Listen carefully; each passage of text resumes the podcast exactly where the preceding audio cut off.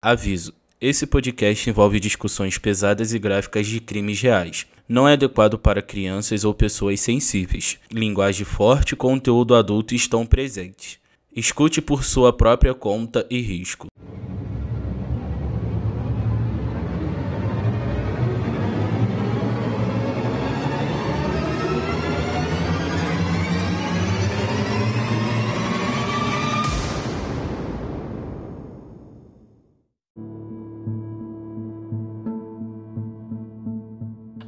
Meus amores, tudo bom com vocês? Eu sou a Tainá Roberto e esse é o podcast Crime Notório. Aqui toda semana a gente vai trazer histórias dos mais bizarros casos e crimes reais, contar todos os detalhes, suspeitos, resoluções se tiver alguma e principalmente trazer alerta para todo mundo e voz às vítimas para que nenhuma vida tenha sido em vão. E hoje eu estou aqui mais uma vez com a minha best friend Juliana. Olá, gente. Tudo bom? Tudo bom? Cara, eu já peguei o celular pra olhar o número exato, mas nós batemos as 300 reproduções. Uh! Uhul! Que maravilha! Estamos muito felizes. No último que a gente gravou, a gente falou que a gente estava perto de chegar a 300 reproduções. Eu falei, eu acho que no próximo que a gente gravar, a gente já vai ter batido. A gente não só bateu 300, como a gente já passou muito de 300. Então, tipo assim, eu tô muito feliz, gente. Tá indo muito bem. Sim. Ai, que legal. Inclusive, eu vi comentários nos meus vídeos lá do TikTok de pessoas falando de que tinham ouvido o podcast e, tipo assim, ai, já ouvi cinco episódios, tá muito bom, não sei o quê. Ai, ai que bom, cara. Também fico muito feliz por saber, né? E é um prazer, né, gravar. Com certeza. Às vezes é um desprazer sim, as coisas sim. que a gente tem que falar, mas assim. E aprende um pouco mais, né? Isso, e principalmente, a gente aprende bastante. E eu acho que, assim, independente de qualquer coisa, mesmo que a gente, tipo, não, e nenhuma de nós somos especialistas em nada, tipo, a gente não tá aqui pra ensinar, não sei, defesa pessoal, segurança, nada do tipo. Mas no mínimo, contar a história, eu acho que já. Contar a história, saber da história já ajuda um pouco. Porque no mínimo, talvez você vai prever uma pessoa de cometer aquele mesmo erro. Para quem já ouviu o nosso episódio sobre o julgamento do O.J. Simpson, para quem não ouviu, corre lá alguns episódios atrás. Sabe que em 1994, quando o O.J. Simpson foi detido e acusado de um duplo homicídio, os Estados Unidos, tipo, viram algo que eles nunca tinham visto até ali. De repente, uma estrela do esporte mais amado da nação tinha se tornado um inimigo público. E, menos de 20 anos depois, a gente tem o julgamento do Aaron Hernandez, que também é acusado de matar um familiar e também era um jogador de futebol americano. O Aaron Hernandez era um futuro do time pro qual ele estava jogando e pro esporte em geral. Ele tinha muito a oferecer ainda. Até que tudo que podia correr mal, correu mal. E essa história que a gente vai contar hoje. Mas para quem tiver interesse, depois que terminar de ver o episódio, tem dois documentários disponíveis é, em plataformas que estão já no Brasil. Tem um na Netflix, que se eu não me engano se chama A Mente do Assassino, ou Desvendando a Mente do Assassino, alguma coisa, mas se você digitar Aaron Hernandes você encontra. E tem um no Globoplay que eu também assisti, que eu não consigo lembrar o nome nem que você me pague, mas se você digitar Aaron Hernandes você encontra também. Ambos são de quatro episódios e tal, e são muito bons e cada um é, traz um uma perspectiva diferente sobre o caso. Não são, definitivamente não são nada iguais, então não é tipo assim, ah, vou ver mais do mesmo. Trazido por uma lente, assim, completamente diferente. O Aaron Hernandes nasceu em 6 de novembro de 1989, quase no dia do meu aniversário, em Bristol, Connecticut. Eu não consigo falar esse nome direito. Connecticut. Connecticut. Não sei. Toda vez que eu falo esse nome também, eu me lembro do Eu, as Crianças, porque o lugar que eles moravam era Connecticut, né? E eu lembro daquele episódio que falta luz, tem um apagão. Uhum. E o Júnior, o Júnior fala que ele quer sair para roubar, sei lá, uma loja de. Sei lá, ele vai sair para roubar a loja com os amigos dele. Só que ele volta, tipo, muito rápido. E aí o pai dele fala: Ih, tu não conseguiu roubar. Aí ele, é porque tava tudo fechado, alguma coisa assim, ou não tinha, não sei. Aí ele fala: É porque você mora. ele fala, tipo, é porque você mora em Connecticut, a cidade que sempre dorme. Pois é. Quando eu lembrei disso, eu falei, nossa, é perfeito para fazer um, uma boa analogia com como de fato é o lugar, que é importante pra gente entender o caso. Que, tipo, é o perfeito estereótipo do subúrbio americano, entendeu? Um lugar que sempre dorme cedo, tipo, um lugar calmo, que nada acontece tal. Tipo, o oposto de uma metrópole, tipo Nova York.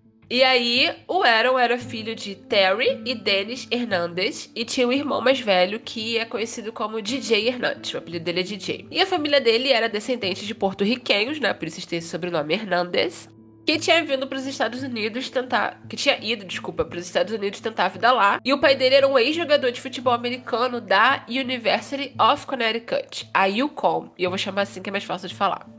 Ele foi descrito por todos os amigos e pessoas que conviveram com ele como um cara super simpático, muito comunicativo, muito divertido. Na escola ele era, sabe o palhaço da turma? Sim. Aquele aluno que todo mundo gosta. Exato. Que sempre tem que fazer aquela piada para todo mundo rir, tipo, a situação tá tensa, ele faz a uhum. piada. Mesmo que ele vá ser o, o aluno mais detestado pelo professor, porque quando o professor quer concentrar a turma, ele é aquele que desconcentra todo mundo, mas ele tinha que fazer todo mundo rir. Ele gostava de ser o cara que fazia todo mundo rir. E por causa disso, ele estava bem com todo mundo. E o Dennis, o pai do Aaron, ele tinha sido super bem sucedido na liga universitária de futebol americano, jogando pela UConn. E ele era tipo assim um deus na cidade de Bristol por causa disso. Ele era tipo assim um grande pilar da comunidade que eles chamam, né? Quando a pessoa é super envolvida nas coisas que tem na cidade e tal. Ele era presente, popular entre as pessoas. E ele era tão, tipo assim, é, colocado no pedestal que o apelido dele era The King, o rei. Porque ele é tipo um rei para eles, entendeu? Tipo, ele tinha uma super importância para as pessoas. Nossa. É. Então Aaron e o irmão dele, DJ, cresceram nós, não só super inseridos dentro do universo do futebol americano, como no da UConn, da faculdade em si. E eles eram uma família completamente obcecada por essa, universi essa universidade. Tipo, aquela coisa que os americanos têm muito de: ah, meu avô foi da UConn, meu pai foi da UConn, então eu tenho que ir pra UConn. Eles têm muito isso com o nome da universidade em si, né? Com aquela herança de família, de estudar no mesmo lugar e tal. É bem estilo filme, né? Bem estilo filme americano. É, nisso o filme retrata a realidade mesmo, porque eles lá são assim, real. Tipo, não todo mundo, mas algumas famílias são. Igual o amor pelo futebol americano. É igual o futebol. Pra você ter uma noção, o cachorro dele se chamava Yukon. Então acho que assim, se isso não expressa o amor que eles tinham por essa universidade, acho que nada mais expressaria, entendeu? que bizarro, que louco. E embora o Aaron tenha crescido numa casa boa, numa família de classe média, uma cidade que era, como eu falei, aquele estereótipo do subúrbio americano e tal, né? Pessoas com boa situação financeira, bairro tranquilo, sem criminalidade e tal. Ele não veio de um lar exatamente bem estruturado. Não por causa de dinheiro, porque dinheiro não era problema, e nem por causa da periculosidade do lugar, ou porque o lugar era um lugar ruim. Ele teve muitos privilégios e muitas oportunidades incríveis desde pequeno, como por exemplo, ele recebeu uma bolsa de estudos da Yukon quando ele tinha 14 anos. Caramba! Exato. Ele tem aqueles negócios para alunos que, né, chamam muita atenção da universidade de. Eles falam, tipo assim, admissão antecipada. Só que 14 anos é, tipo, extremamente antecipada para você ver como a universidade achava que ele era extremamente talentoso e tava muito interessada em garantir que ele fosse ficar com eles, entendeu? E, tipo, isso foi só porque tinha tipo um acampamento para crianças do ensino médio, que era meio que feito para pela Yukon e ele foi jogar nesse acampamento. O pessoal viu ele jogar e, tipo assim, toma, tá dentro da Yukon. Tipo, o garoto não tinha nem feito, estudado ensino médio, nem sabia como é que ele ia ser, né, na escola e tal. Mas pronto, já tá dentro. É porque eles, eles criaram uma expectativa em cima do pai dele, né? Enorme, existia uma expectativa absurda em cima dele. Só que essa imagem de família perfeita que os Hernandes passavam não era exatamente o que acontecia dentro de casa. O Dennis, ele era um cara super machista e violento, que tinha um sério problema de alcoolismo e quando ele bebia, ele ficava muito agressivo e ele batia na Terry. Tipo, batia mesmo. E não ficou muito claro se ele batia fisicamente nos filhos também, mas assim, com certeza ele abusava verbal e psicologicamente deles.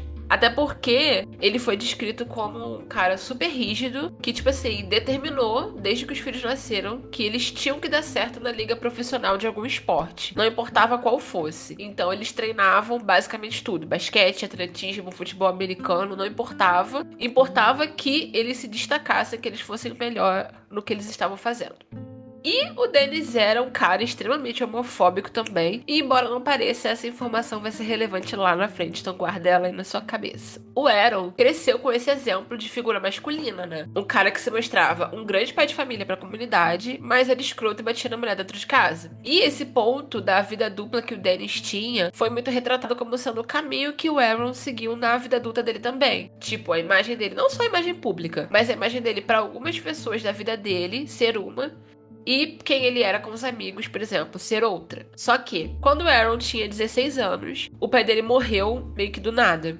Ele foi fazer uma cirurgia de retirada do apêndice, que é uma cirurgia comum, né? Super de rotina. Só que ele faleceu na mesa de cirurgia. E mesmo ele sendo um marido abusivo para Terry, ele tinha um papel fortíssimo na vida do Aaron, sobretudo por causa da ligação que eles tinham pelo esporte. Então, ter perdido o pai tão cedo afetou ele, tipo, drasticamente, mexeu com a cabeça dele real. E como se isso não bastasse, pouquíssimos meses depois do marido falecer, a mãe do Aaron começou a ter um caso com o marido da prima deles, Eita. que se chamava Tanya Singleton. Singleton. Singleton. Eu não sei falar sobre o nome dela. E quando Aaron ainda estava sofrendo, né, o luto recente pelo pai, ela colocou esse homem para morar dentro da casa deles. Então, esse foi o momento em que o Aaron se sentiu desamparado, sabe? O pai tinha morrido, o irmão dele já tinha saído de casa para ir fazer faculdade, que ele era mais velho, e a mãe deu esse golpe nele tão cruel e nos parentes dela também, né? Porque ninguém esperava que ela fosse se envolver com um cara que era casado com a prima dos filhos dela diz que o Errol não conseguia ficar em casa nessa época, então ele se aproximou muito dessa prima Tênia, que era mais velha que ele. Então eles se uniram pela dor, né? E ela se tornou uma figura materna muito importante para ele, uma figura que ele não tinha na mãe. E realmente assim, até o fim ela apoiou o Aaron, ela foi uma mãe de verdade para ele. Ela tinha um amor incondicional por ele que a Terry nunca demonstrou. Ela sempre foi meio que tipo cagava para ele. Só que, além de apoio emocional, o Aaron encontrava na casa da Taylor também uma liberdade que ele nunca teve na casa dele. Porque o pai era super rígido, era atleta, conservador e tal. E eu acho que depois que o pai morreu, a Terry talvez seguisse ainda essa mesma linha de educar. Mas na Tânia ele podia fazer o que ele quisesse. Então lá ele começou a beber, a fumar maconha e também a se envolver com companhias não muito legais. E essas companhias eram garotos da idade dele, ou às vezes muito mais velhos, que estavam de alguma forma envolvidos com crime, seja roubo, seja dentro de uma gangue, seja tráfico e etc. Ou seja só posse, né, de drogas e tal. E foi lá que ele conheceu Carlos Ortiz e Ernest Wallace, que são nomes que vão surgir mais pra frente de novo também. E foi nessa fase que ele começou a desenvolver uma personalidade de pseudo-gangster dele. E tipo assim, eu digo pseudo-gangster porque ele não era um jovem que tinha passado perrengue e acabou parando na criminalidade porque não tinha outro jeito. Ele cresceu num bairro difícil. Ele era classe média alta, boa escola, bolsa de estudos pra uma universidade prestigiada quando tinha acabado de começar o ensino médio, ou seja, todo privilegiado. Sim. No entanto, ele queria passar essa postura de cara barra pesada, sabe? Gangster. Ele tinha, tipo assim, o que a gente chama aqui de favelado de condomínio. Aham. Esses garotinhos, filhos de papai, que só porque fuma maconha, maconha acha que são bandidinho. Sim. E fica falando, ai, nossa, eu sou muito. Eu tomo muita dor da polícia. Sou muito vida chama de louca. É, não, todo mundo me chama e fala que eu tenho cara de bandido. Tipo assim, você olha e fala, cara, ninguém, ninguém fala que você é cara de bandido. Tipo, menos, menos. Mas enfim, esse- esses, essas crianças, esses adolescentes de hoje em dia. Porém, independente de qualquer coisa, como jogador, o Aaron era extremamente talentoso. As pessoas descreviam ele já na adolescência como Einstein dos fundamentos do futebol americano. Então, assim, em campo era onde ele brilhava. Tanto que ele recebeu inúmeras outras propostas de diversas outras universidades. E tem até algumas reportagens na época, porque ele já era meio que famosinho, sabe? Já era meio que conhecido. Então, alguns pequenos jornais já procuraram ele, tipo assim, pra onde você vai, qual faculdade você vai escolher e tal. E ele falava que, tipo assim, ele tava completamente perdido, porque isso foi logo depois que o pai dele morreu, né? Mais ou menos um ano depois que o pai dele morreu. Ele falava, tipo assim, eu não sei o que fazer. O irmão dele queria que ele fosse pra Yukon, outra pessoa falava pra ele ir pra outra faculdade e tal. Até que por fim, ele decidiu ir pra University of Florida. Mesmo que jovem ele tivesse meio que feito um acordo com a Yukon, ele acabou indo pra lá. E eu acho que porque ele queria meio que se afastar da mãe dele, das lembranças do pai, daquele ambiente. Então, aos 17 anos, ele vai estudar na Flórida e começar a jogar pelo Florida Gators, que era o time da- dessa universidade, na Liga Universitária de Futebol Americano.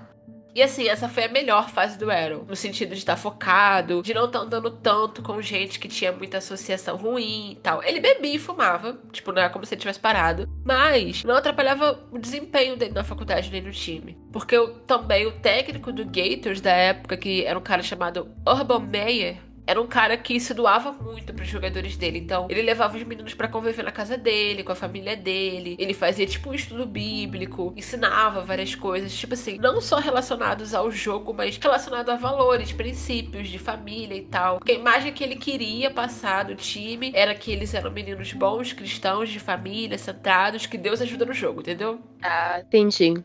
Isso foi muito bom pro Aaron, porque ele tinha ali não só uma figura paterna, que ele tinha perdido, né, quando o pai morreu, mas uma figura masculina que era amorosa, alguém que se importava com ele, sabe, um mentor. E isso se refletiu no destaque que ele teve nessa época, tanto que todos os comentários era de que ele não ia jogar no Gators no último ano da faculdade dele, que ele já ia direto para NFL, ou em inglês NFL. Só que assim, uma pausa para quem, assim como eu, não entende nada de futebol americano, eu vou dar uma pequena explicação, porque eu precisei também. A NFL é a National Football League, ou a Liga Nacional de Futebol, que é a liga profissional de futebol americano dos Estados Unidos. E ela consiste em 32 times, divididos igualmente entre duas conferências, né? Entre dois, tipo, dois campeonatos, que são a National a National Football Conference e a American Football Conference. E o jogo final desses campeonatos é que é o Super Bowl. Eu achava que o Super Bowl era o campeonato em si, mas não, o Super Bowl é só o último jogo, entendeu? Eu também achava. Eu fiquei tipo assim, uau! E aí meu marido fez uma analogia, tipo, é como quem ganha o campeonato brasileiro e depois quem ganha lá em outro país o campeonato deles e aí eles vão jogar Libertadores, entendeu? Entendi. Meio que quem não entende como nós ter uma ideia, quem ganha esse cada um, o ganhador de cada um desses campeonatos separados vai, ter o jogo, vai ser o Super Bowl. Por isso que o Super Bowl é essa grande coisa, né? Porque são os dois campeões e tal. E aí, é, o Super Bowl nasceu, né? Da fusão dessas duas ligas em 1966. E a, a ideia inicial era que se chamasse The Big One, não ia se chamar Super Bowl. Só que aí o presidente da AFL, naquela época chamava Lamar Hunt, sugeriu esse nome porque tinha um brinquedo que os filhos dele jogavam que se chamava Super Bowl, bowl de bola, né? Só que bowl de, do Super Bowl é uma referência do jogo mesmo que os universitários dão para os jogos que eram pós-temporada. Então aí ele meio que juntou, tipo assim, fez uma, uma referência da, de bowl bola com bowl, que era o negócio do jogo, e virou Super Bowl. Eu achei interessante. Interessante mesmo. E até gostei, né, do nome. Melhor do que o outro. Exato. E os dois primeiros Super Bowls, eles foram vencidos pelo Green Bay Packers, que era comandado por um cara chamado Vince Lombardi. E aí, em homenagem a ele, foi criado um troféu chamado Vince Lombardi Trophy, que é dado ao campeão da partida. E aí, desde o Super Bowl 36, ou 36, que foi realizado após os ataques de 11 de setembro, a segurança do evento é organizada oficialmente pelo Serviço Secreto dos Estados Unidos. Isso eu também achei interessante.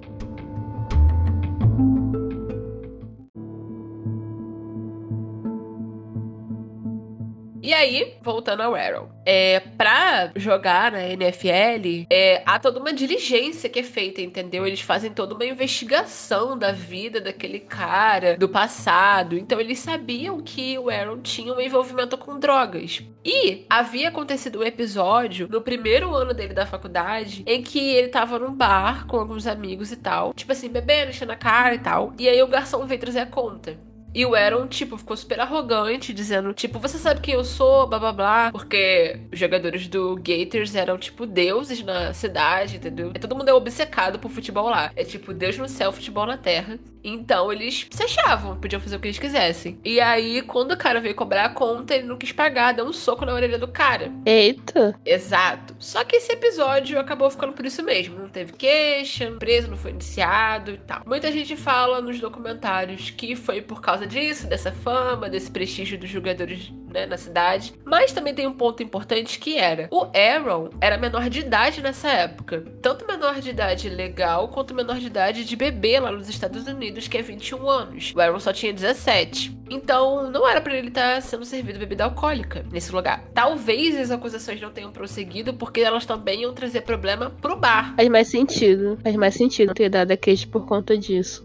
E aí, para garantir que ele fosse passar nessa, nessa varredura que a NFL faz, o agente dele e ele fizeram tipo uma declaração de que se ele entrasse pro time, ele se responsabilizava a fazer um monte de coisa, tipo, dó, exame antidoping várias vezes, muito mais do que os outros jogadores precisavam, e um monte de outras condições, que era tipo para mostrar o comprometimento dele mesmo. E aí tem o período das escalações para os times da NFL que eles chamam de drafts. Tem tipo quatro rodadas, vamos dizer assim. E pelo que eu entendi, as melhores propostas, é, os melhores contratos mais altos e tal, vão para os jogadores que são escalados primeiro. Então, tipo, quanto mais tarde o jogador for sendo chamado, menos ele vai ser pago, um contrato pior ele vai pegar e tal. E aí o Aaron foi escalado, se eu não me engano, na última rodada. Então ele pegou um contrato assim, bem michuruca, né? Para o padrão. Só que ele estava escalado e agora ele era jogador do New England Patriots, que é um time grande de Massachusetts, onde na época o Tom Brady jogava, o famoso aqui no Brasil como marido da Gisele Bündchen.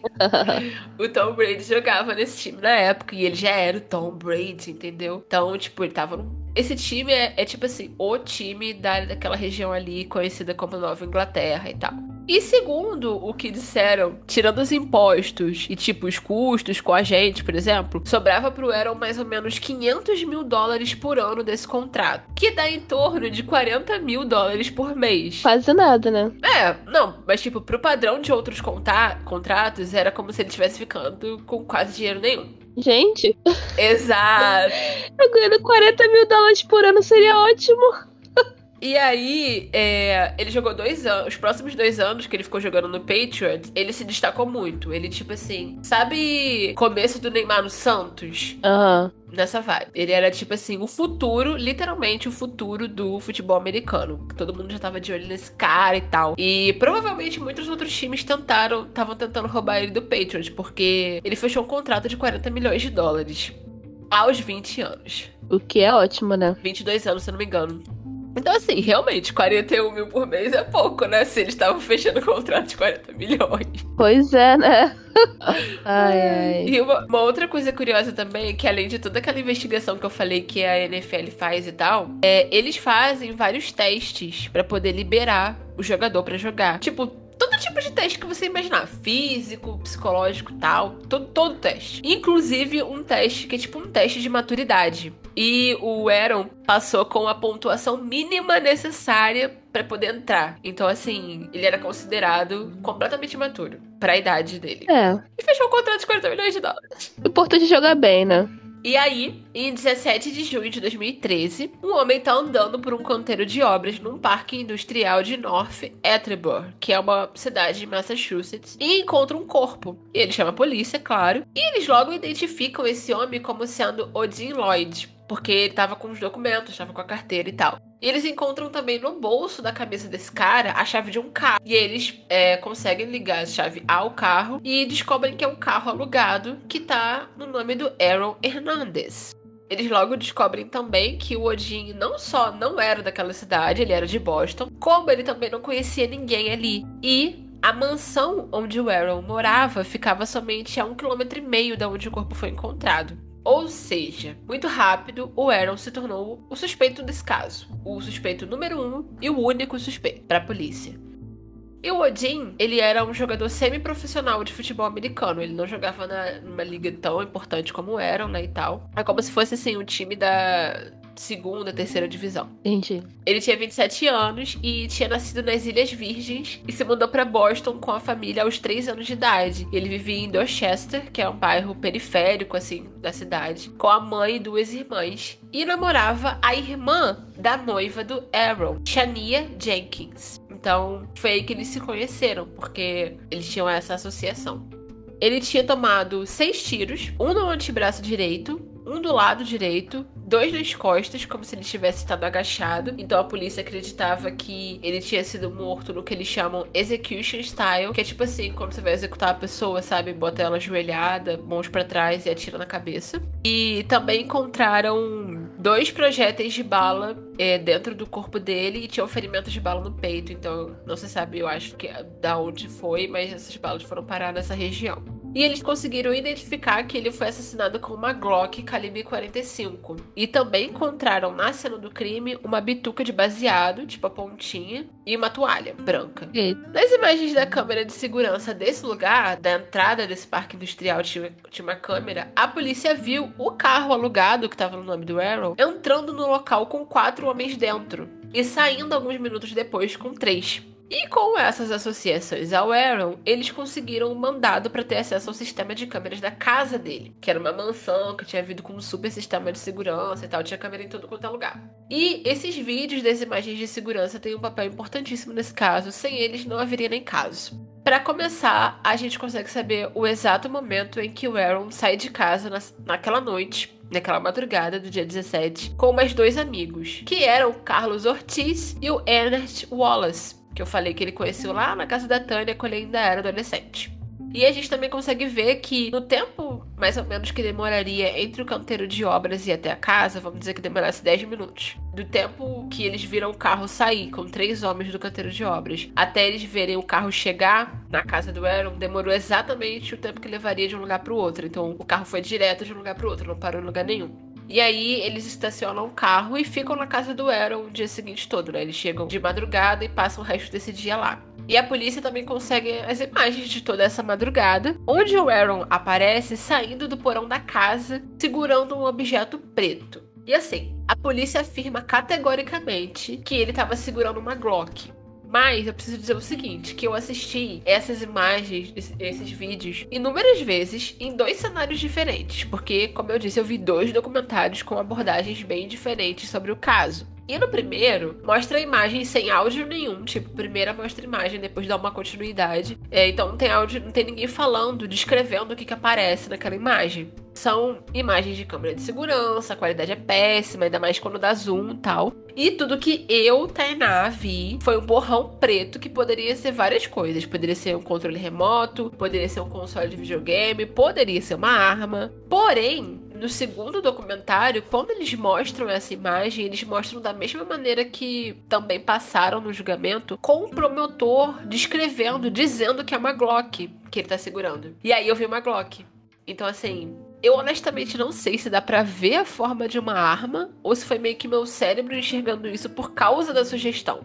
Mas assim, se você quiser saber, você pode tirar a prova assistindo um dos documentários. Ou eu acho que essa imagem, esse vídeo tem até no YouTube. Você pode jogar lá Aaron Hernandes segurando uma arma, sei lá. Vou dar uma procurada. E aí você me diz o que você acha. Porque eu honestamente não sei. Porque primeiro eu falei, não, não dá pra dizer que isso é uma arma, tá meio confuso e tal, é uma mancha. Mas aí depois, quando eu assisti com o cara falando, nossa, tô vendo exatamente o formato de uma arma. Então, assim, eu não posso dizer que eu vi, que, nem que eu não vi. Eu só posso dizer que estou confusa. tá. Também dá pra ver nessas imagens, mais tarde, né? No dia, tipo, mais ou menos quando já era a parte da tarde. Quando todo mundo já sabia que o Odin tinha sido encontrado morto a noiva do Aaron, Cheyenne Jenkins, que eu vou chamar só de Shay, porque ela e a irmã têm um nome com uma pronúncia muito similar, e se eu ficar falando Cheyenne e Shania, eu vou me confundir. Então, Shay é a noiva do Aaron, Shania era a namorada do Odin. E ela tava recebendo uma ligação que todo mundo assume que era o Aaron, que tava ligando para ela, porque tinha algumas mensagens de texto que ele tava mandando para ela mais ou menos nesse horário. E ela vai até o porão e sai com uma sacola de lixo e joga algo fora na rua, que não dá para ver porque a rua não tem, a câmera não pega. E dá para ver que assim, dentro da sacola tem alguma coisa que é tipo uma caixa grande, tem o um formato quadrado bem certinho, dá para você ter certeza de que ela tá segurando alguma coisa ali dentro, tipo uma caixa. E a acreditava que era tipo um cofre de armas, uma caixa forte que eles tinham, é, que ficava no porão atrás da TV, onde ele guardava a arma que ele tinha. Ele tinha uma Glock. Só que assim, esses cofres de ferro geralmente são maciços, eles são extremamente pesados. Sim. E o que ela tá carregando não tinha como ser pesada, porque ela tá carregando, tipo assim, com uma mão só de boas, entendeu? Tipo, era algo muito leve, porque ela tava carregando normal. Então, vamos dizer que ela até poderia estar tá se livrando de uma arma, mas ela não tava se livrando de um cofre, porque não tem como ela tá carregando um cofre daquele jeito. O fato é que, embora tenha procurado, assim, verazmente, a polícia nunca achou a arma do crime. Sem arma do crime, sem prova substancial de que o Aaron teria atirado no Odin, certo? Certo. Errado. É, também todo mundo fica, what? Como assim? A polícia indicia o Aaron por homicídio com base em outras provas que eles encontram. Como, por exemplo, o sinal do celular dele que foi rastreado na área do crime. O DNA dele estava naquela bituca de baseado que eu falei que foi encontrada na cena do crime. Tinham pegadas que batiam com o formato do pé do Aaron, do sapato que ele estava usando naquela noite. E embalagem de chiclete. Sim, embalagem de chiclete. Eles conseguiram imagens de segurança, de câmeras de segurança de todos os lugares por onde o carro passou durante aquela noite. Posto, inclusive de um posto de gasolina a meio caminho da cidade é, de onde o Aaron morava para Boston, quando eles estavam indo buscar o Odin em casa. E eles param para abastecer e aparece o Aaron entrando na loja de conveniência junto com o Wallace para comprar chiclete. E dá pra ver qual era a marca, qual era o chiclete que ele comprou. E na cena do crime foi encontrada uma embalagem de chiclete dessa mesma marca. Que para mim é meio que. Tá, mas você quer provar o crime com. É. Isso? Ok, ok, tá. E eles também levam para testemunhar no julgamento uma funcionária da empresa que alugou esse carro. Esse carro que eles estavam era alugado, né? E ela disse que quando o Aaron foi devolver o carro, ele ofereceu um chiclete dessa marca para ela também. O que eu fiquei tipo, tá, mas se ele comprou na loja de chiclete. Aham. Uhum. Mas ela também encontrou cartuchos de bala e também papéis desse chiclete. E aí ela ligou pra polícia e a polícia viu que esses cartuchos batiam com as balas que se foram encontradas dentro do corpo do Odin. Nessas imagens do posto de gasolina, também dá pra ver o Aaron com um comportamento super estranho. Tipo assim, ele fica dançando no meio da rua, meio esquisito, vai para bem longe do carro. Cara, tava claramente ali que ele tava chapado. Tipo, muito chapado. Como a gente sabe que ele fumava muita maconha, não é impossível que ele tivesse muito chapado. Só que ele tava num nível que, tipo assim, eu não consigo entender como ele tava conseguindo dirigir em linha reta chapado, assim, pelo comportamento que ele tava. dá pra ver ele naquela câmera. Mas ao mesmo tempo, é um vídeo de câmera de segurança, não não tem som. Sei lá, eu não sei se ele era esse tipo de cara que é meio doidinho, fica dançando no meio da rua. É muito. É, tudo, tudo são provas muito circunstanciais, sabe? Nunca dá para você dizer, não, isso aqui dá 100% de certeza de nada. E tem pessoas que dançam, né? A gente dança às vezes. É, tipo, eu não posso entrar numa loja que, de roupa que esteja tocando música, então. Sim. A polícia também usa como evidência umas mensagens que o Aaron trocou com o Odin, dizendo que ia passar na casa dele para eles irem em algum lugar. Tipo, naquela noite, quando era, sei lá, meia-noite mais ou menos, ele mandou mensagem pro Ortiz e pro Wallace para irem encontrar com ele na, na mansão. Aí ele avisou o Odin que ia buscar ele. Eles foram até Boston, buscaram o Odin e depois foram para esse lugar. E tinha uma mensagem que o Odin mandou pra irmã dele quando ele tava dentro do carro do Aaron, dizendo algo tipo assim: Você sabe com quem eu estou? NFL, só pra saber. NFL, claramente uma menção ao Aaron, né? Já que ele jogava pra NFL. E aí, segundo a polícia, ele mandou essas mensagens porque ele sentiu que tinha um clima estranho dentro do carro. Tipo, ele já tava com medo de que ele fosse morrer. E por isso ele quis pelo menos deixar alguém ciente de com quem ele tava. Só que essa irmã também testemunhou no julgamento que quando o eram o Ortiz e o Wallace buscaram o Odin lá na casa dele, ela viu ele sair do carro. Então, tipo assim, ela tinha alguém que sabia, entendeu? Não faz muito sentido. Entendi. É importante dizer que, assim como em todos os casos de grande repercussão, a mídia se alimentou disso como se fosse a última gota de água no deserto. Vendeu milhares e milhares de jornais com matérias sensacionalistas, fez da vida da cheia, noiva do Aaron, um verdadeiro inferno Desde o momento em que eles souberam que tinha uma suspeita do Aaron estar envolvido, já tinha um cerco de paparazzi e jornalistas em volta da casa deles e nunca mais saiu. Ela não teve nunca mais um minuto de sossego. Que saco, hein? Tipo assim, as imagens são absurdas, sabe? É, tem uma, uma imagem de tipo assim, logo depois que o Aaron. Ele nem tinha sido indiciado, ele tinha, tipo, tinha sido chamado pra interrogatório, só que já tinha estourado pra mídia e tal. E aí ele sai e pra ir num lugar, acaba a gasolina do carro, ele é obrigado obrigado a parar. E tipo assim, ele estaciona lá nos Estados Unidos, não é igual aqui, você tem que sair para abastecer o carro. E aí ele sai do carro e é um inferno, tipo assim, dele não conseguir andar para chegar até o lugar da bomba, botar dentro do carro e o pessoal falando no ouvido dele. E honestamente, eu não sei como ele conseguiu manter a calma dele, porque eu teria xingado todo mundo, no mínimo socado a cara de alguém, porque era tipo assim, infernal, sabe? Eu não sei como ele conseguiu ficar de boas.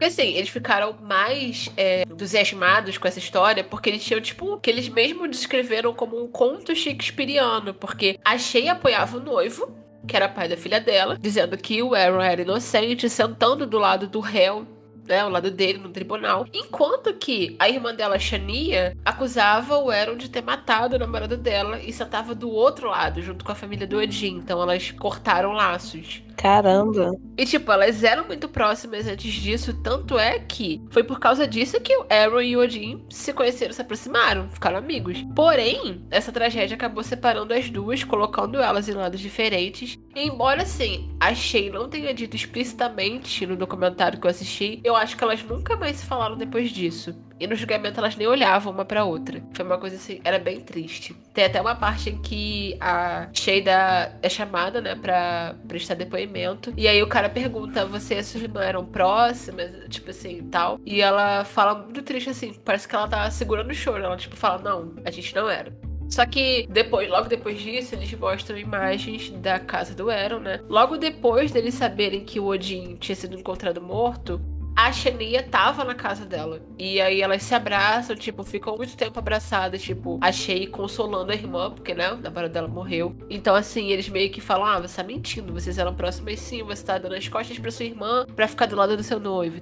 Mas achei ela, para mim, foi de uma resiliência, uma postura, uma força emocional incrível. Porque, assim, durante tudo, absolutamente tudo que o Aaron passou, ela teve do lado dele o tempo inteiro. Ela nunca titubeou, ela nunca saiu do lado dele, ela nunca falou a fora, assim, do padrão do que era esperado de uma pessoa que acreditava que ele fosse inocente. Nossa. E ela foi, tipo, uma das únicas, se não a única, que nunca desistiu de dar apoio a ele. No minuto em que fizeram as acusações, o time abandonou ele, muitos amigos amigos abandonaram ele, a família tava perto, mas não tava realmente com ele, sabe? Até porque a mãe dele cagava. A única que deu a cara tapa de verdade foi a Shay. E a prima dele, a Tânia, que eu mencionei que era como se fosse uma mãe para ele. Porque, como eu disse, eles tinham uma relação muito maternal. Foi na casa dela que ele conheceu o Wallace e o Ortiz. Então, eles não eram. Falando sobre eles, eles não eram só caras que não eram legais, eles eram bandidos mesmo, eles eram traficantes. Eles tinham uma longa ficha criminal de passagem por uso, por porte, por venda de drogas, por posse ilegal de armas, um monte de coisa.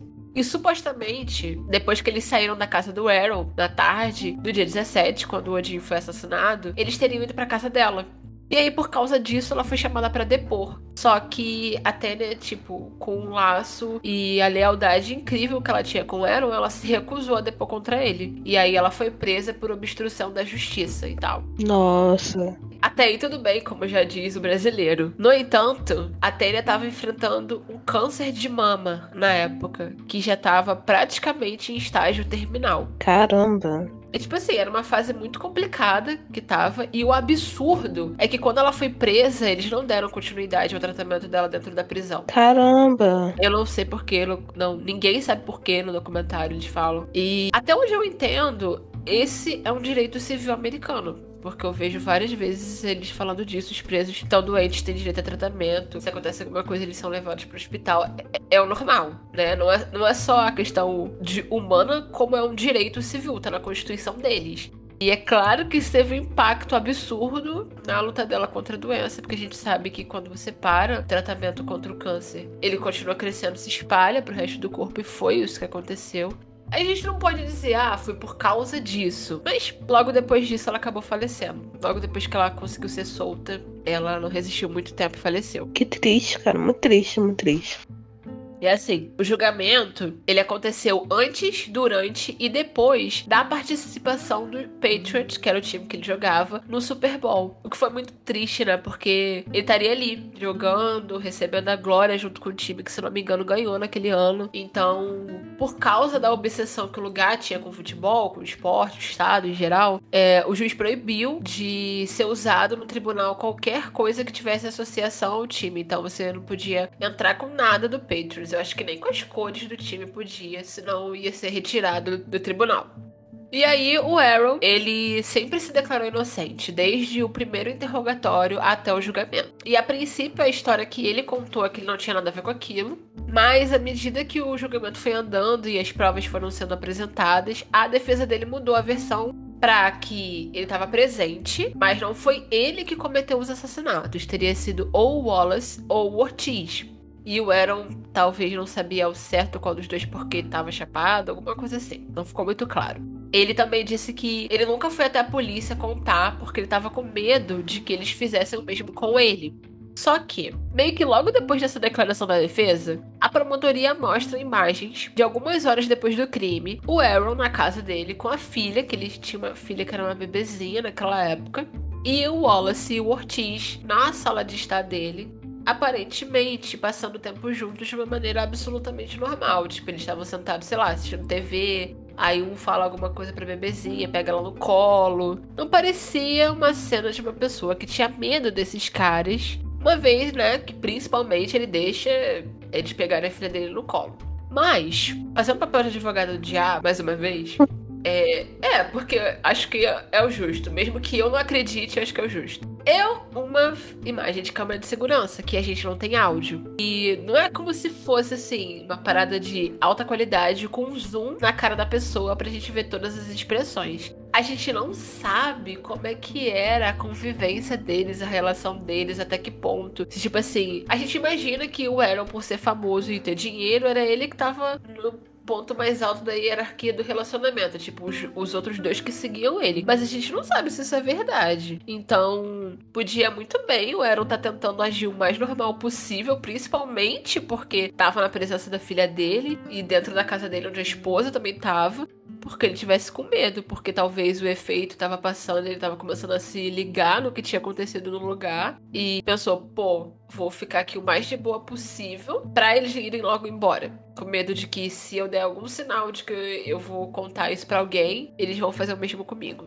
Eu acho que é tão possível quanto qualquer outra coisa. É, é verdade. E uma coisa que também é posta em pauta no julgamento é o seguinte: não tinha motivo, não tinha uma razão pela qual o Aaron teria vontade de matar o Odin. Ninguém simplesmente leva uma outra pessoa, ainda mais um amigo, pro meio do nada, atira pelas costas sem razão nenhuma. Tem que ter um motivo.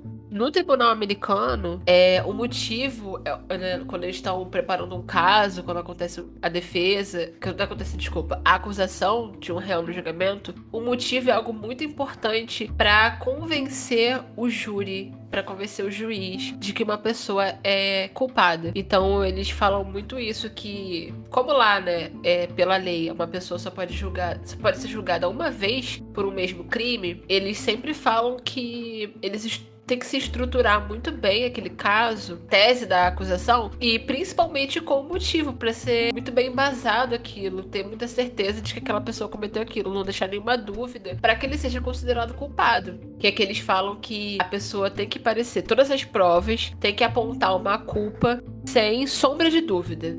Então, assim, é muito estranho que a promotoria tenha montado todo esse caso sem ter um motivo forte para isso, porque não é o comum de acontecer no tribunal americano, entendeu? É muito estranho. Então, era uma coisa que meio que mostrava que o caso era meio fraco, sabe? E a teoria que eles usam era de que o Aaron era uma pessoa explosiva temperamental, que era agressivo por coisas mínimas e que ele e o Odin tinham se desentendido alguns dias antes, quando eles estavam juntos numa boate. E tem mais, eles realmente foram numa boate, acho que duas semanas antes. Tem imagens né, deles lá. E aí, bom, uma testemunha que tava lá diz que o Aaron ficou encarando o Odin com raiva. E é isso muito bizarro. Muito raso isso pra mim. Uhum. E é por isso que todo mundo ficou muito surpreso quando no dia 14 de abril de 2015, depois de dois anos de julgamento, o Aaron Hernandez ele foi condenado à prisão perpétua pelo assassinato em primeiro grau, ou pra gente, homicídio doloso, do Odin Lloyd, sem direito à liberdade condicional. Puxado, né? É. E assim, para você ter uma noção, quando a sentença é dada, houve literalmente, literalmente, um coro de tipo, no tribunal. Tipo, um monte de gente fez isso que ninguém imaginava. E a Shay e a Terry, a mãe do Aaron, tipo, elas se desmontaram em lágrimas. E o Aaron, ele permaneceu estoico. Assim como durante todo o julgamento, muito impassível. A única coisa que ele fez foi olhar pra Shay, que era a única coisa que ele fazia em todos os julgamentos, e sussurrar: Eu te amo, então ele foi levado pelos policiais. Caramba. E assim, o que eu acho um completo absurdo e prova de que esse julgamento não foi justo e a defesa do Aaron foi fraca é o fato de que três homens estiveram presentes na cena do crime. Não existe nenhuma outra testemunha ocular, não existe ninguém que tenha falado, não, eu tava lá escondido nesse lugar e eu vi isso e isso e isso acontecer. A arma do crime nunca foi encontrada. E no entanto, só o Aaron é acusado de homicídio. O Ortiz e o Wallace Dois caras com ficha criminal, um passado obscuro, envolvimento com gangue, são acusados só de serem cúmplices do assassinato. Mas o cara que, dos três, era o único que tinha uma vida estável, emprego, ficha limpa. Tipo assim, mesmo que ele tivesse alguns problemas com drogas e tivesse essas questões que tinham acontecido no passado, ele tinha uma ficha limpa. E ele foi acusado de assassino.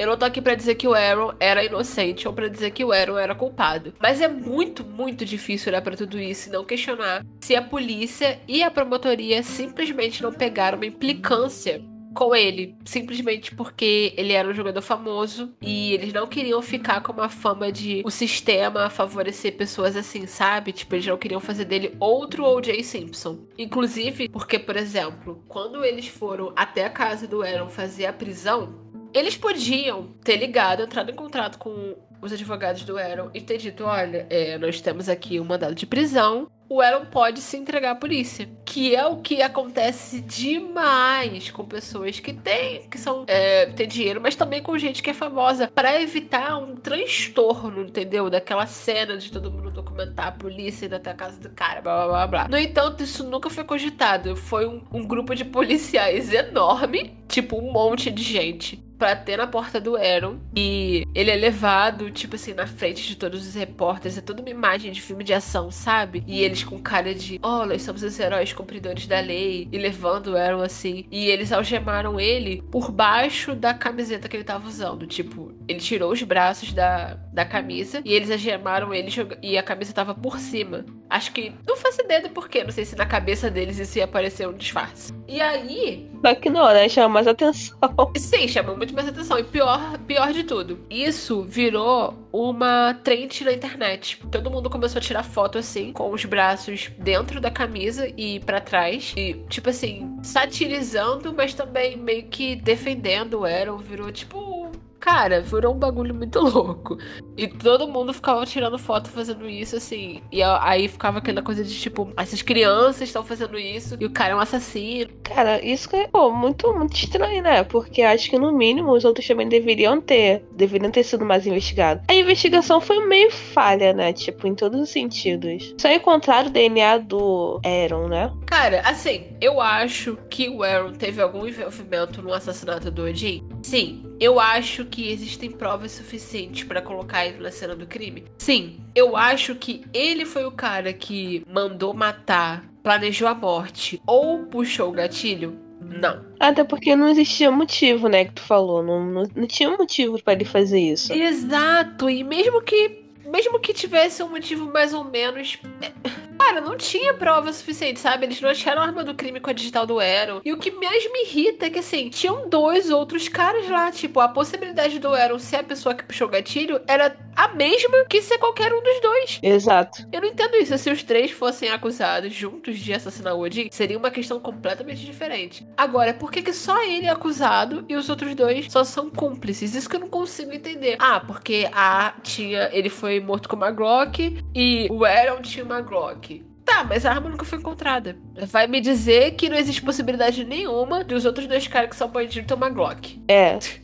tipo, não tem como, entendeu? É, seria diferente se ele tivesse achado a arma. Pois é. Então, assim, ah, isso me deixa muito irritante isso nesse caso, porque, cara, ele sendo culpado ou não, isso é irrelevante nesse momento. O ponto é que o julgamento não foi justo. Botar uma pessoa na prisão para sempre, você tem que ter 100% de certeza que o sistema fez absolutamente toda a diligência que ele precisa fazer para culpar essa pessoa. Porque você tá tirando essa pessoa da, do direito a ter a vida dela, a liberdade dela, que é o bem mais precioso de qualquer ser humano depois da vida, para sempre. Sim me pareceu que eles não levaram o caso a sério o suficiente. Sabe? Eles só viram, tipo, pá, o cara super famoso conhecido.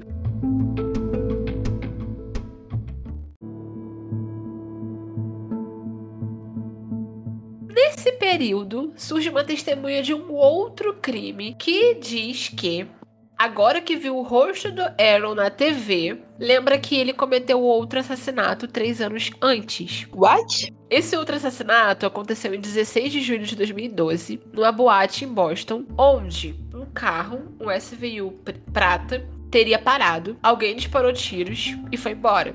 em decorrência desses tiros, duas pessoas foram assassinadas e uma ficou ferida. E vamos lá, o Aaron tava na boate nesse dia e dizem que um desses caras que foi baleado, sem querer, em algum momento da noite, esbarrou nele e derrubou uma bebida. E por isso o Aaron ficou, tipo, com muita raiva desse cara. E por isso o Aaron teria assassinado duas pessoas. Gente. Isso não é tudo, vai ficar pior. O que a polícia usa para corroborar essa teoria é uma SVU prata que o Aaron tinha, já desde essa época ele já tinha, que ficava na casa da prima dele, Tânia, que é a mesma pessoa que eles alegam que meio que encobriu o Ortiz e o Wallace, né, no assassinato do O.J. Além dessas, as duas coisas que eles usam, essa civil prata que o Aaron tinha e o testemunho de um traficante chamado Alexander Bradley, que era amigo do Aaron nessa época e estava na boate junto com ele. E aí isso é suficiente para o Aaron ser levado a um segundo julgamento por esse duplo homicídio. E o Alexander testemunha que eles estavam na boate. Isso aconteceu, a questão do cara derrubar a bebida, o Aaron ficar puto e tal. Eles saíram, entraram no carro, o Alexander estava dirigindo. O Aaron mandou ele dar uma volta no quarteirão e aí eles voltaram, chegaram ao mesmo ponto da, da entrada da boate. Ele mandou ele parar, se abaixar no banco. Então, do banco do carona, o Aaron se debruçou pela janela do motorista e atirou. E ele também disse que seis meses depois disso, eles estavam é, num outro rolê, tipo num strip club. E aí teve uma briga por causa da conta do strip club, que o Aaron falou que ele não ia pagar, blá blá blá. E o Aaron deu um tiro na cara dele. Eita. E largou ele no chão para morrer. E ele disse que ele não foi na polícia denunciar que o Aaron deu um tiro na cara dele e que tinha matado duas pessoas seis meses antes. E ele só parou de andar com o Aaron. Ai, gente. Ele de fato tomou um tiro na cara, sobreviveu. Só que o que acontece? É, é, muito fácil, né? Você pegar um cara. Foi até o que eles falaram no documentário. É muito fácil você pegar um cara que já tá condenado por um homicídio e conseguir fazer ele ser condenado por mais um. É. Tipo, ele já é, ele já é uma pessoa de caráter questionável para a sociedade. Só que o que ninguém contava era que dessa vez a defesa do Aaron ia ser liderada por um outro advogado, era uma, um outro time de advogados, porque aqueles definitivamente não fizeram um bom trabalho no primeiro julgamento. E esse cara era tipo assim, um super advogado que era conhecido por ganhar casos impossíveis tipo esse. E ele ganhou inclusive o caso da Casey Anthony, que é uma outra história que, assim, é daquelas de você querer morrer, se descabelar. Que certamente vai entrar no podcast no futuro próximo. Já estou ansiosa. Esse cara se chamava José Baez.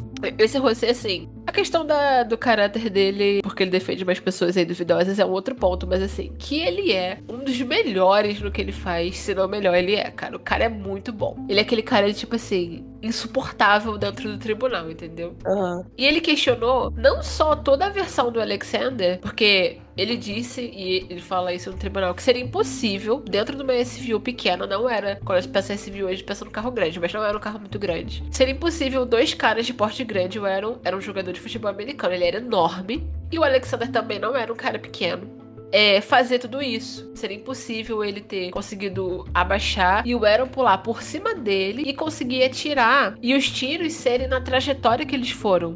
Pelo tamanho deles, pelo tamanho do carro, não dava por isso rolar. Aí o Alexander começa a mudar a história dele e dizer que não, não foi o corpo para fora do carro, foi só a mão que ele esticou. Então, assim, primeiro ponto aí.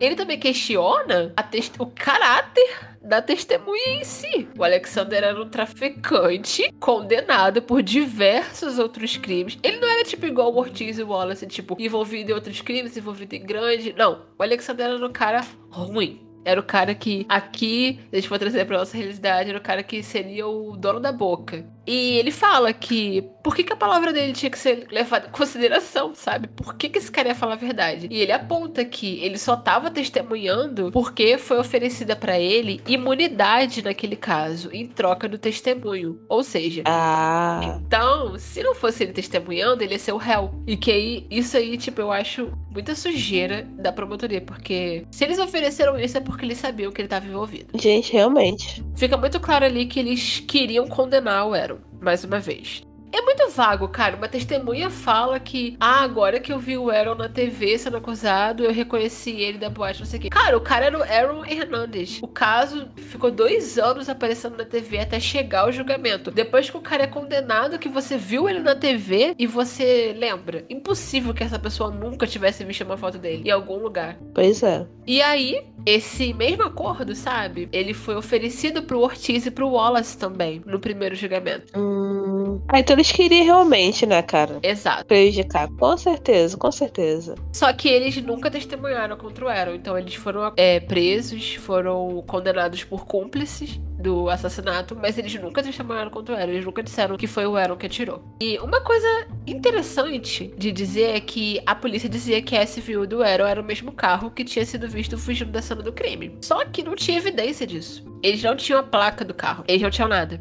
Então, assim, uma coisa que num podcast eu vi a host falar era que, tipo assim, eu tenho certeza que eles não tinham, porque se eles tivessem, ia ser a primeira coisa que ia ser falado. Tipo, ah, a gente bateu que era o mesmo carro, porque a testemunha notou a placa e a gente foi buscar essa placa no banco de dados e achou ela. Até porque se eles tivessem a placa, não teria demorado três anos para achar o carro. Eles teriam achado o carro na época da investigação do crime, que o crime aconteceu, porque é só jogar o, a, o número da placa e você acha de quem tá o nome. Então, assim. Sim, verdade. Como é que eles sabiam que era o mesmo carro? Tipo, era só o mesmo modelo de carro, mas, mas você viu prata, a fábrica fez inúmeras. Exato, isso que eu ia falar. O que mais tem. Então, assim, não fazia. Não, não, tinha nada que provasse que era o mesmo carro. Mas, e mesmo assim, eles conseguiram levar isso a julgamento. Eu não consigo entender como. Para mim, é só porque ele já tinha sido condenado por um homicídio antes. Levado a julgamento e quase condenado por outro motivo, né? E aí, nessa época, de repente, de repente, surge uma ex-namorada do Aaron, da época da faculdade, lá na Flórida, que diz que depois que ele foi preso, eles passaram a trocar cartas, nas quais ele confessou ter sido abusado na infância por um cara que era babá dele. Um adolescente que tomava conta dele e do irmão dele quando eles eram crianças. Eita. E que ele nunca superou isso, nunca resolveu essa questão. E por conta disso, ele não sabia se os desejos que ele sentia por outros homens eram por conta disso que aconteceu ou porque ele era de fato gay. Isso surge e, tipo assim, meio que abala as pessoas que estão, que sabem da história. Só que assim, é, o Aaron nunca confirmou nada disso. Também nunca negou, mas nunca confirmou. Somente uma pessoa de fato disse que o Aaron falou nas entrelinhas que tinha questões não resolvidas com a sexualidade dele. E essa pessoa era um dos advogados do time de defesa do Aaron, que era um homem gay, né? E ameaçou a promotoria se eles usassem isso no, nesse julgamento. Ele ameaçou que eles iam entrar com uma ação fora daquele tribunal, porque usar a sexualidade de uma pessoa dessa maneira já era um crime no estado de Massachusetts. Porque o que eles queriam era dizer que o Aaron era gay, teve algum envolvimento com algum homem naquela boate ou algo do tipo, e aqueles caras zoaram ele, e por isso ele assassinou eles. Nossa. E aí o juiz não permitiu que isso fosse usado, porque era um absurdo. Uhum. E, além de crime, é um absurdo. Uhum. O Aaron foi inocentado nesse julgamento em 14 de abril de 2017. Isso não trouxe só o alívio dele não ter mais uma condenação, mas meio que também punha em dúvida a primeira. Então, a defesa dele já estava no processo de apelação do primeiro julgamento. E aí, segundo o advogado dele, o José Baez e a Shea, o Aaron tava muito otimista. Ele tava fazendo planos de sair da cadeia um dia. Tem momentos com a filha dele que ele tipo, nunca viu crescer, já tinha quatro anos nessa altura. Não tinha esperança novamente. Porque todo mundo fala que no momento em que Aaron foi preso, ele lidou muito bem com isso. Tipo, na cabeça dele ele ia ficar ali pra sempre. Então ele, o pessoal até fala no documentário, ele saiu de uma mansão de 650 e poucos metros quadrados pra um lugar, um quarto de dois, três, de boas, como se fosse normal eu acho que na cabeça dele ele realmente não achava que ia sair. Ele queria, ele tinha esperança, mas ele não achava. E aí, nesse momento, parece que a postura dele tava realmente de, tipo, não, fazendo planos, coisas que ele nunca fe tinha feito antes. Tipo, ah, quando eu sair eu vou fazer isso e tal. Mesmo que demorasse 30 anos, mas ele tava pensando nisso. E toda essa questão da sexualidade do Aaron, ela nunca veio a público durante o julgamento. Então, as pessoas ali, durante aquele julgamento, souberam e surgiram aquelas questões de: ah, será que o Odin não tinha descoberto que o Aaron era gay e por isso o Aaron matou ele, blá blá blá. Mas havia um acordo tácito entre as pessoas que estavam ali presentes. Não era um acordo assim, pô, verbal, feito, mas era um acordo de consciência de que não se deveria falar sobre aquilo. Primeiro, porque nunca houve nenhuma confirmação vinda da boca do Ero. E segundo, porque não se tira ninguém do armário. Isso é errado em inúmeros níveis que eu não consigo nem começar a explicar, porque simplesmente é muito errado. Sim. Só que no dia 17 de abril, ou seja, poucos dias depois do Aaron ter sido inocentado, uma jornalista investigativa chamada Michelle McPhee estava num programa de rádio que era apresentado por outros dois jornalistas amigos dela. E aí surgiu o assunto do julgamento do Aaron Hernandez, e porque tinha acabado de acontecer, né, e tal. E ela diabolicamente, que assim, tem outra palavra, malignamente, maquiavelicamente, vaza que o Aaron foi inocentado porque eles não puderam usar essa teoria da raiva dele por ser gay. Inclusive, eles fazem piadas homofóbicas super antiquadas com isso. Tipo assim, ah, ele pegava mais bolas do que a gente sabia, porque ele era jogador de futebol. Gente, que pesado. Não, é tipo, daí pra pior. Foram coisas assim, ridículas de tipo, você ouvir e ficar com nojo dessa pessoa. Cara. E o advogado dele, o José Baez, ele diz que ele tem certeza que alguém ali da promotoria da acusação vazou essa informação para Michelle de propósito, porque ela tinha muitos contatos desse nível, ela era jornalista investigativa e tal, porque eles estavam com raiva dele ter sido inocentado. E essa seria uma forma deles se vingarem, entendeu? Abre aspas. Manchar, fecha aspas, porque você ser gay não é nenhuma mancha na sua reputação. Mas era tipo manchar a reputação dele. Dois dias depois disso, no dia 19 de abril de 2017, o Aaron foi encontrado morto na cela dele na prisão. Ele tinha cometido suicídio se enforcando com um lençol. Caramba. Ai, cara, é extremamente triste isso. Não se sabe o motivo pelo qual o Aaron tirou a vida dele, ninguém sabia é, o que se passava né, na cabeça dele, os demônios que ele inventava dentro da cabeça. Mas se especula muito que tenha sido pelo fato dele ter lutado contra a sexualidade dele a vida inteira, pela criação conservadora que ele teve. O pai dele era extremamente homofóbico, então se ele era um cara gay ou se ele era um cara bissexual, provavelmente ele tinha dentro dele o lado que é, não deixava ele se abrir sobre isso, não deixava ele nem se permitir viver isso, descobrir se isso era realmente o que ele queria, porque provavelmente o lado dele de ter, sido, de tido essa criação conservadora o reprimia. E que talvez ter sido exposto dessa maneira, não só ter sido exposto, mas de uma maneira tão cruel e, e nojenta, acabou fazendo ele perder a vontade de viver.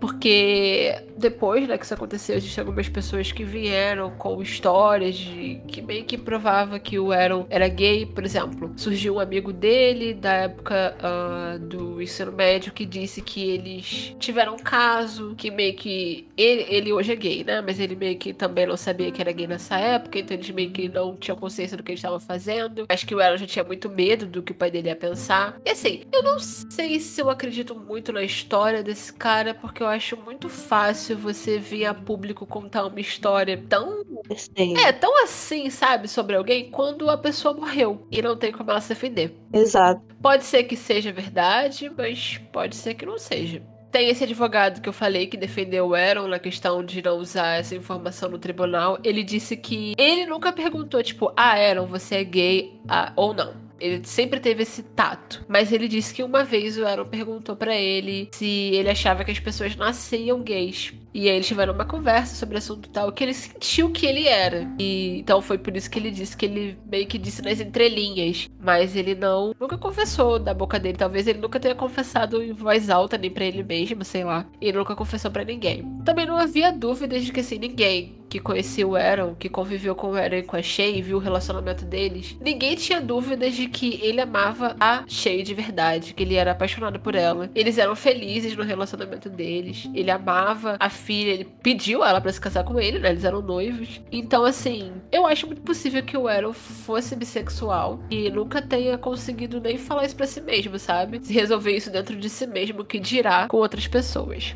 Mas também existe uma teoria de que o Aaron se suicidou para poder deixar toda a fortuna dele para noiva e para filha, já que, segundo a lei lá no estado de Massachusetts, se um condenado morre enquanto a condenação está sendo apelada e a dele já tava, é, as acusações são retiradas, tipo o processo meio que arquivado. E foi justamente isso que aconteceu. Então, ele talvez teria feito isso para limpar o nome dele e para elas poderem pegar todo o dinheiro do seguro de vida e o restante da fortuna que tinha, que também seria gasto com advogado e um monte de coisa de novo se eles continuassem apelando, né? Mas assim, a gente honestamente nunca vai saber. É muito triste. Sim. O suicídio em si é, é triste, cara. Fico muito triste quando eu ouço notícias assim desse tipo e falo, cara, ah, é por isso que eu falo. É, e é sempre as pessoas que a gente menos espera que vai fazer, né? Isso é muito comum. E é muito triste, né? Porque, assim, seria inesperado, mas se tivesse acontecido não nesse momento, seria um pouco mais esperado. Mas aconteceu um momento em que todo mundo disse que ele tava feliz, que ele tava fazendo planos pra quando saísse e tal. Por isso que muita gente acredita nessa teoria de que ele se suicidou para deixar tudo pra noiva e pra filha. Porque era como se o fato dele ter sido inocentado nesse outro processo tivesse dado a ele alívio. Ele sabia que já tava em apelação, então ele ia. As acusações iam ser retiradas e ele queria dar um encerramento para essa história, entendeu? Tipo, deixar ela ser livre, deixar a Shay seguir a vida dela, deixar a filha dele crescer, sem ter que ficar indo visitar ele na prisão, sei lá. Eu acho possível essa teoria também, porque, como eu falei, ele sempre foi muito resiliente com a questão dele ficar na cadeia para sempre. Ela conhecia ele de verdade, né?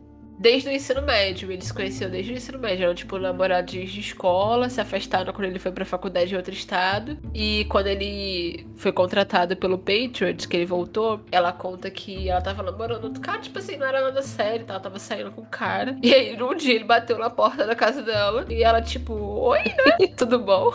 Porque assim, eles, eles se comunicavam e tal, mas não era, tipo, eles não, não eram mais super amigos e tal. E aí ele fala: Bom, fechei esse contrato com esse time aqui, pensei em você o tempo inteiro e, tipo, quero voltar, quero ficar contigo. E aí ela fala que eles ficaram a noite inteira conversando e planejaram a vida deles toda. E aí ela largou esse cara e ficou com ele nunca mais ficou, nunca mais se separaram, né? Depois ela ficou grávida, ele pediu ela em casamento e tal, e tudo isso aconteceu, mas.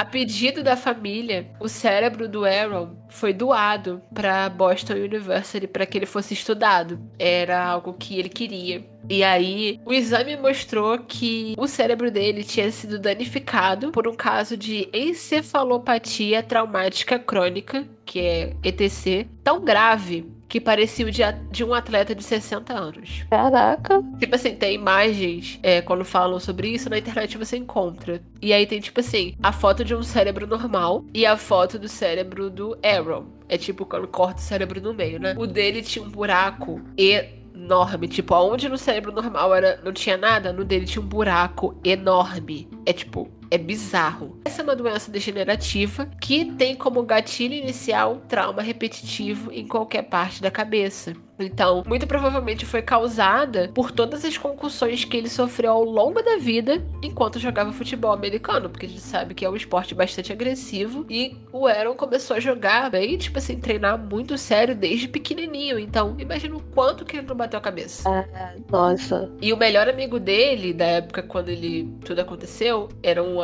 um cara que jogava no Patriots também. Ele disse que eles tinham medo real dessa doença. Tipo, já era algo comentado naquela época, já tinha sido descoberto que alguns jogadores tinham. E que o Aaron tinha uma enxaqueca crônica que nunca melhorava. E aí depois eu até fiquei pensando, será que era por isso que ele fumava tanta maconha? Porque dizem que ele fumava, tipo assim, na época que, que isso tudo aconteceu, ele tava fumando o tempo inteiro, 24 horas por dia, muita. Então, eu acho que talvez, tem muita gente que fuma para aliviar a dor, né? Isso é um fato. Inclusive gente que tá fazendo quimioterapia. É, eu acho muito possível que talvez ele fumasse amasse tanto porque ele sentiu uma dor absurda. Porque eles contam, inclusive, uma coisa muito louca que antes de começar alguns jogos, todos os jogadores fazem uma fila pra vir médico e dar injeção de tipo remédio pra dor, uma, numa quantidade tão alta que o cara fica meio que anestesiado, sabe? Meio que dormente. para eles conseguirem jogar com é, traumas no corpo graves, entendeu? Que você não conseguiria fazer nada, eles dão uma quantidade, uma dose altíssima de remédio pra dor pro cara conseguir jogar normal. A ponto dele ficar anestesiado e não sentir a dor. Então, assim, acho muito possível que ele sentiu uma dor, tipo assim, ferrada mesmo. Nossa, cara, esse jogo é muito cruel. Não sabia que era tão pesado assim, de verdade. Tipo, a gente vê, a gente já fala, pô, realmente é muito violento, mas tá, a gente nunca imagina. Tipo, é é super possível você ir jogar esse jogo e morrer. Tipo, no campo. Uhum. É uma coisa assim morrer, ficar paraplégico. É, eu, eu não sei nem porque isso é um esporte, gente. Sinceramente. Gente, que louco. E essa doença causa transtornos de comportamento como agressividade, depressão, falta de controle emocional e distúrbios cognitivos, tipo perda de memória e demência. E ela tem diferentes níveis de gravidade que geralmente aumentam à medida em que a pessoa envelhece. Então, quanto mais velho um atleta, por exemplo, mais grave costuma ser o caso dele. E o cérebro do Aaron estava no estágio 3 da doença, numa escala que vai até 4. Caraca. E aí a neuropatologista Anne McKee, que fez essa pesquisa com o cérebro dele, disse que geralmente os órgãos estão no estágio 3 com ex-jogadores de 56 anos. O Aaron, na época, tinha 27. Caraca, nossa isso levantou o questionamento de que será que o Aaron exibia essa impulsividade e essa tendência à agressão por causa disso? E tipo, se ele tivesse sido diagnosticado antes, ele com certeza não teria sido condenado pelo homicídio. Ele teria sido qualificado como incapaz. Uhum, é.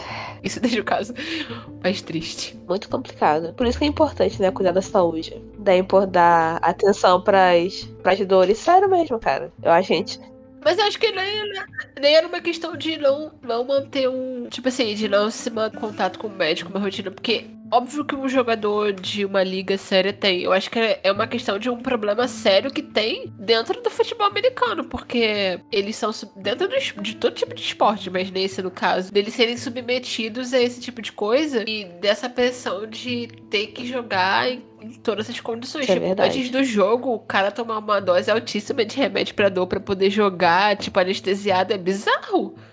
E aí tem até um movimento de querer submeter os jogadores de futebol americano a esse tipo de teste para ver se não tem outros jogadores que estão com essa doença e não sabem, igual eram. Que deve ter, com certeza. Porque alguns se voluntariam para fazer, mas não são todos. Porque se levanta todo um pauta dentro do esporte, né? Dele ser extremamente é. agressivo, dele não ser seguro é verdade. tal. E é o esporte mais amado do país. Então, assim, não é um negócio fácil de ser discutido. É igual se fizesse isso com futebol aqui, aqui no Brasil, né? Exatamente. Esse caso, assim, uma analogia perfeita que veio na... Perfeita não, né? Mas uma... a primeira analogia que veio na minha cabeça foi o caso do goleiro Bruno. É, sim é de uma similaridade muito grande, ainda mais no sentido de, tipo assim, o cara tinha todo um futuro promissor e tava só começando quando isso aconteceu e acabou com a carreira dele. Ah, pode ter alguém que fale, ah, mas ele ainda joga, blá blá blá. Mas assim, ele não é o que ele seria se, ele, se isso nunca tivesse acontecido. É verdade. Ele até jogar, né? É, ele joga no time furrequinho aí, mas o cara, pô, ele com certeza teria ido pra seleção, cara. Eu, hoje em dia ele seria o goleiro, teria, ele teria um, como é que fala? Uma herança pra deixar, não, não de dinheiro, mas uma herança de, um legado, essa é a palavra. Ele teria um legado pra deixar, entendeu? Que, daí, ele matou o próprio nome. É verdade, é. Então é isso por hoje, gente. Eu espero que vocês tenham gostado desse episódio. E fiquem conosco, pois toda semana nós teremos um caso novo para contar, pra trazer alerta e para discutir teorias. Para não perder nenhuma novidade quando saírem os nossos episódios novos, segue a gente lá no Instagram, arroba Pod. E para acompanhar um pouco mais do nosso dia a dia, se vocês quiserem, eu tô lá no Instagram como TaiRoberto7, com THI, e no TikTok como TaiRoberto também com THI, onde eu posto vídeos novos sobre casos todos os dias e vocês podem conferir lá enquanto esperam episódios novos do podcast. Juliana tá no Instagram essa semana com que nome? Está como Andrade8 underline. Tirei Ju. Enfim, eu não vou nem, eu não vou nem entrar nesse aspecto. Qualquer pedido e sugestão de casos, vocês podem nos mandar por lá. Um beijo